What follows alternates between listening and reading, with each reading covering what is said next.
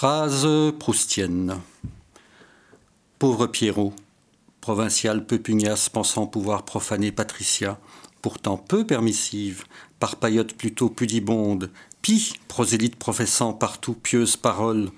pardi, peu perspicace Pierrot, pourquoi pas pencher plutôt parmi plusieurs possibilités pour Paulette, petite pomme pulpeuse passablement polissonne, pour Pamela, plagiste potelée partout partout, pour Philomène, petite pitonne papier pantoute, pour Perrine, perverse polymorphe périodiquement pédiquée par plusieurs portefeuilles puissamment pourvus,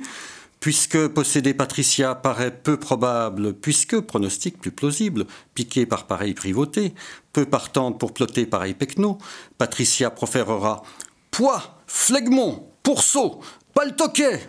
Puisque, prévenu presto par petit porteur, Philippe, pétrochimiste peu pacifique passé par Polytechnique, puis promu porte-parole pour Péchiné, parallèlement puissant puncheur, Philippe, prenant parti pour Patricia, pressé par plusieurs passants peu philanthropes, poursuivra plein pot Pierrot pour prodiguer promptement plusieurs pêches par palanquet, pif-paf, puis pavoisé parmi plusieurs paroissiens prisant particulièrement Patricia,